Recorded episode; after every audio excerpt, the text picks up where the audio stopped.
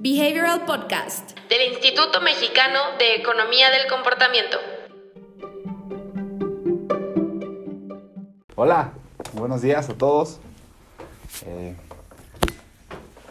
qué bueno que estamos otra vez aquí hablando de este libro que se llama Choice Factory. Si se acuerdan, ¿qué es lo que estamos haciendo? ¿Cuál es el programa que estamos haciendo, Diana? Estamos en el segundo video en vivo del Behavioral Club y estamos muy contentos de recibirlos otra vez.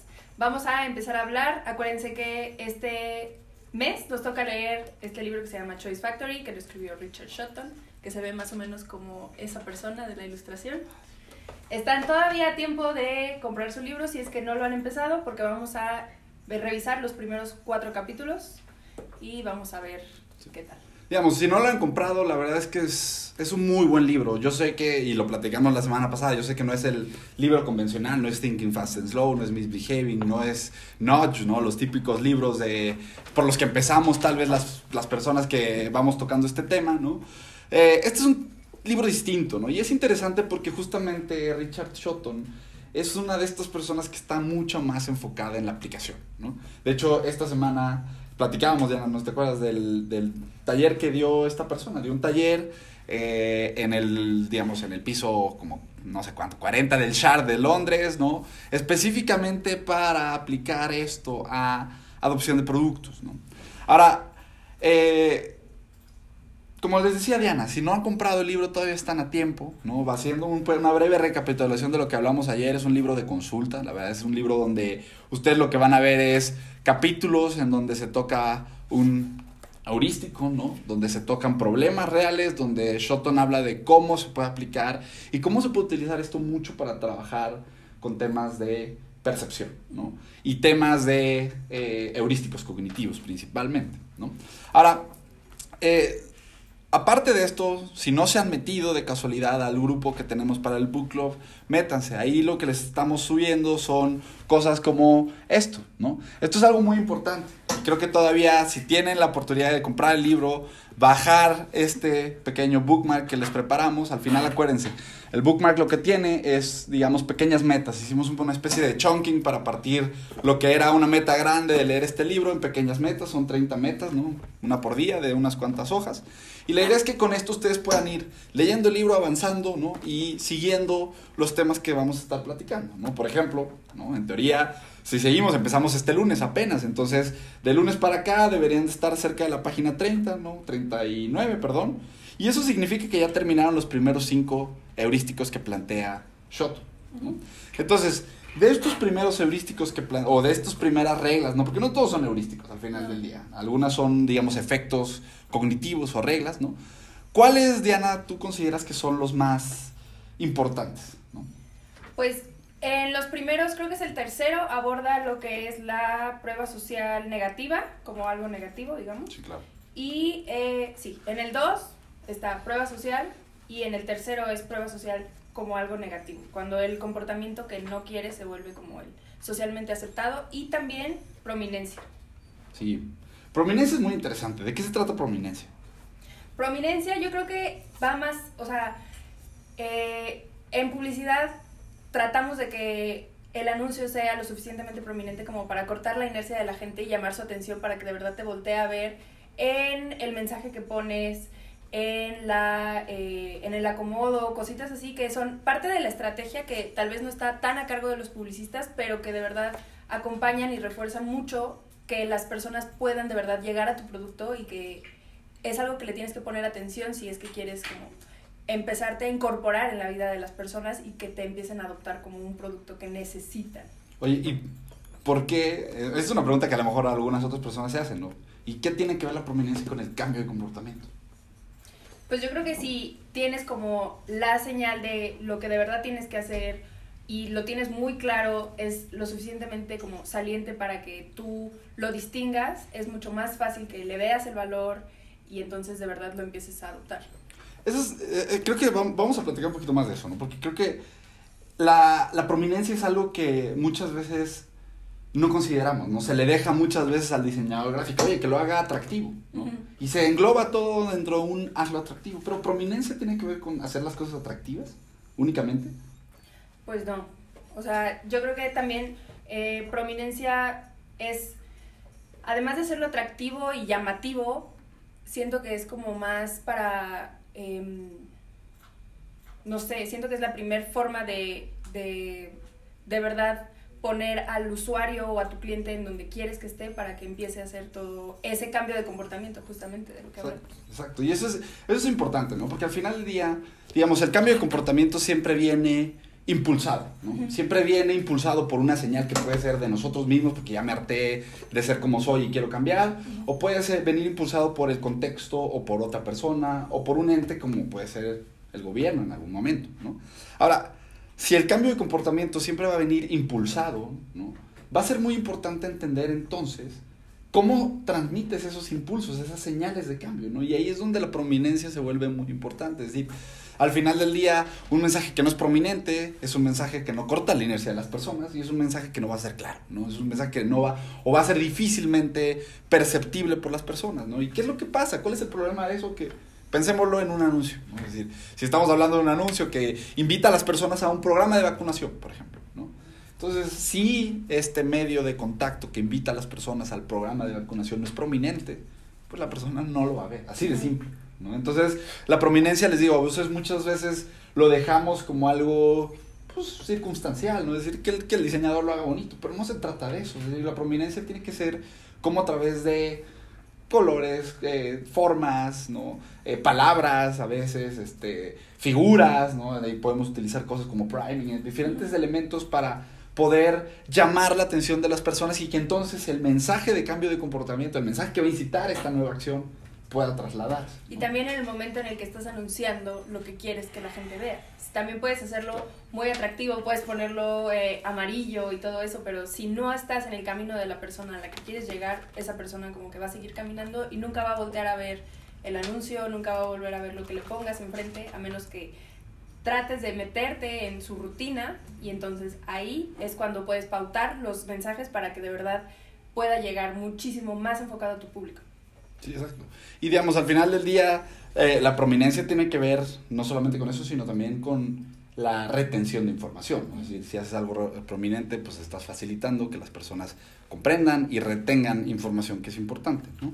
Ahora, el otro tema importante de lo que cubre Shoton en estos primeros cinco capítulos, ¿no? Es este tema de la prueba social. Tanto eh, la prueba social, digamos, regular, podríamos decirle, como la prueba social negativa.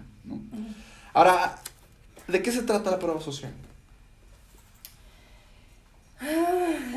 La prueba social en este capítulo, bueno, en este libro, precisamente se trata de por qué las marcas populares siguen siendo populares y cómo es que esas marcas ejercen su comunicación para que tú distingas que las, las personas están haciendo ese comportamiento o están comprando la marca o el producto y entonces como que te convenzas de que es bueno, debe ser bueno o de que de verdad lo quieres probar. Exacto. Y digamos, prueba social se rastrea, ¿no? Mucho este ejercicio, digamos, casi, casi eh, de juego, ¿no? Que podemos hacer en la calle, ¿no? O sea, decir, la prueba social tiene que ver con cómo una persona en situaciones donde no existe claridad, donde existe incertidumbre, ¿no?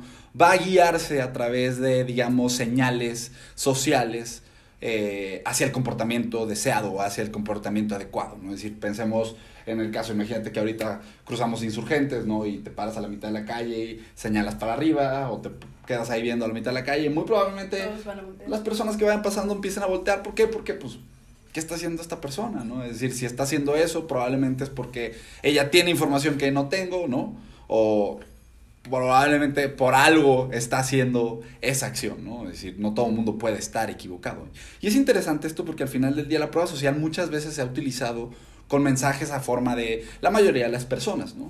Pero aquí Shoton te presenta formas de utilizar la prueba social de manera distinta, ¿no? Es decir, al final del día la prueba social no solamente se activa de el 90% de las personas hacen tal, sí, claro, esos mensajes son poderosos, ¿no? Pero también hemos visto que al final del día esos mensajes tienden a tener un efecto dilutivo, ¿no? Es decir, a lo largo del tiempo empiezan a perder poder y justamente aquí es donde Shoton dice, bueno, ¿qué otra forma que no sea el 90% de las personas pueden hacer tal o cual cosa? Eh, puedo yo utilizar, ¿no? Lo interesante de la prueba social negativa es que también alerta, ¿no? A las personas del posible efecto negativo que puede tener el no utilizar las normas sociales o las pruebas, o, o tratar de incitar la prueba social de manera negativa, ¿no? Creo que hay muchos ejemplos y nosotros hemos visto un par de ejemplos en la vida real donde pues, el mensaje de la mayoría de las personas hacen X o Y, se hace con una intención muy positiva, pero el efecto tiene un efecto, digamos, muy negativo, ¿no? Entonces, al final del día, eh, creo que es una perspectiva muy interesante, distinta, ¿no? A lo que van a encontrar normalmente, que es, oye, pues la, la prueba social se activa utilizando lo que hacen los demás, ¿no? En este caso, Shotton dice, bueno, ¿qué, qué otras formas tenemos de utilizar y activar la prueba social? Claro, volvemos a lo mismo. Él tiene una perspectiva muy, muy de publicidad, muy de publicidad. Él tiene un background muy de publicidad, pero al final del día, ¿no? Es decir, si estamos pensando en un programa de comunicación social que va a traer beneficios para la vida de las personas, pues estamos hablando de un programa Sí, de comunicación, claro. ¿no? Sí. Entonces, todos estos elementos, pues va a ser, o pueden ser muy útiles para el proceso de crear ya los elementos de onboarding, ¿no? De atracción, de adopción de personas hacia un producto, un servicio, un programa social, ¿no? Eh, entonces, creo que es interesante, les digo, principalmente por eso. O sea, lo que van a encontrar en este libro son perspectivas distintas a lo que van a haber encontrado en Thinking Fast and Slow, Misbehaving y demás. ¿no? Es decir, al final del día, Shotton, digamos que, ok, se siente y dice, va, ya entendí que esas son las aplicaciones, pero ¿qué otras aplicaciones tenemos? Y entonces aquí es el repositorio de ese trabajo. ¿no? Entonces, definitivamente, volvemos a invitarla. Estamos, están todavía muy a tiempo de comprar el libro, de descargar su bookmark, de empezar a seguir eh, el progreso la próxima semana, ¿no? Vamos a hablar de lo que ha pasado en los próximos cinco capítulos, ¿no? Entonces, tenemos otros conceptos que revisar más adelante, ¿no? Para la próxima semana vamos a estar hablando de percepción, percepción de valor. Al final del día, todos estos elementos o todos estos, digamos, eh, técnicas que presenta Shoton aquí tienen que ver con la percepción de valor de las personas de un producto o un servicio, ¿no? Entonces, la percepción va a ser un tema padrísimo, personalmente es una de las cosas que más me, me gusta, ¿no? Eh, pero va a ser bueno que, que, pues que tengan la oportunidad de seguir el libro, les digo, realmente hemos seleccionado este y una serie de libros que tal vez no son los libros tradicionales, pero que al final del día les van a permitir tener una perspectiva más aplicable de cómo bajar estos conceptos. Eh, y pues les digo, todos van a tener su, su bookmark, entonces si tienen chance de hacerlo, todavía estamos a muy buen, muy buen tiempo. ¿no? Exacto, como dice Emiliano, vamos en el quinto, son 25, la próxima semana ya revisaremos los siguientes 5, entonces llevamos 10. La verdad están muy a tiempo, es un libro que se lee muy rápido, como pueden ver está delgadito. Es un libro, les digo que se ve muy rápido, ya platicamos de la estructura del libro, que te presenta un caso y entonces como que va desdoblando a través de como un día normal todos los efectos y todos los heurísticos que pueden haber, entonces los empieza a aplicar y también justamente habla un poquito más sobre las aplicaciones para los productos y servicios. Entonces, es un muy, muy, muy buen libro. Aunque no se dediquen a estrategia, a publicidad o así, si ustedes tienen el poder de eh, identificar cómo de verdad esto trae un impacto muy fuerte a lo que estén diseñando, a lo que estén impulsando, de verdad les va a servir mucho. Exactamente, ¿no? Ahora, eh, les digo, para adelante lo que tenemos la próxima semana, vamos a hablar de percepción, un poquito de lo que ha pasado. Y también, la idea de este tipo de espacios, ¿no? Es que tengamos preguntas, ¿no? Ahorita este ejercicio está empezando, ¿no? Entonces apenas empezamos a recopilar preguntas, pero la idea es que conforme vayan leyendo esto, si tienen preguntas de lo que tiene Shoton, si ven alguna aplicación y quieren algún discutir alguna variante, si creen que algo de lo que él dice no aplica aquí en México, porque luego eso pasa, ¿no? Y al final del día vamos a encontrar que el contexto son distintos contextos, van a haber elementos de aquí que a lo mejor alguno de ustedes ya aplicó y no ha tenido el mismo efecto, pues son momentos donde podemos discutir esto, ¿no? Entonces, eventualmente sí va a ser importante que en el grupo que tenemos de Facebook nos vayan tirando las preguntas o en los en las piezas de digamos de comunicación que tenemos en las diferentes redes sociales, digamos, sé que algunos llegan aquí por LinkedIn, sé que otros llegan por Twitter, ¿no? Por donde sea que lleguen, ahí pueden utilizar el, el espacio para tirar una pregunta, al final eh, nosotros capturaremos todas esas preguntas y las discutiremos en este espacio. Si no, aquí tenemos un, un espacio en vivo para que nos hagan alguna pregunta. Eh, y si no, pues les digo, vamos a estar discutiendo todas las semanas temas relevantes a los libros y eventualmente vamos a empezar a traerles aplicaciones de estos conceptos al trabajo que nosotros hacemos semana a semana. ¿va? Entonces, bueno, sin más, les podemos anunciar eh, lo de la plática. Vamos a tener una plática, estamos muy emocionados porque eh, debido al tercer aniversario de eh, el CIDE, vamos a tener a Dan Ariely, estamos bastante emocionados, también es como parte de el Behavioral Talks. Los boletos ya se acabaron, pero Sí. estamos viendo Vamos a tratar de hacer la publicación, bueno, la transmisión en vivo. Vamos a tener una firma de libros. eh, digamos, la firma de libros ahorita está limitada a quienes están ahí. Estamos viendo si podemos conseguir libros firmados para después, quien quiera conseguir uno de estos libros eh, firmados por Ariel lo pueda conseguir. Eh, y si no, les digo, les vamos a tratar de conseguir la transmisión en vivo. Es un esfuerzo del Laboratorio Nacional de Políticas Públicas y su tercer año. Ellos trabajan en el CIDE y pues digamos, muchas emociones porque pues vamos a tener a Ariel y acá en México. Eh, la primera decisión fue con Ireya, la segunda va a ser con Ariel, entonces pues chido, ¿no? Vamos bien. Vale. Eh, bueno, pues entonces nos vemos la próxima semana. Vamos a seguir hablando del libro. Les digo, todo está a tiempo. Lo encuentran en Amazon, les llegan esta semana. Se pueden poner al corriente sin ningún problema. Y la próxima semana discutimos ya sobre percepción. Y nos vamos discutiendo el resto de los temas. ¿no? Entonces, pues bueno, nos vemos la próxima semana. Bye. Si quieres saber más sobre los libros y los temas que abordamos en el podcast, ingresa a nuestra página web ecomportamiento.org donde encontrarás libros, autores, blog y mucho más. Encuéntranos en LinkedIn, YouTube y Facebook como Instituto Mexicano de Economía del Comportamiento, en Instagram como imec.mx o en Twitter como ecomportamiento. No te pierdas las transmisiones semanales todos los viernes a las 10 a.m. hora Ciudad de México.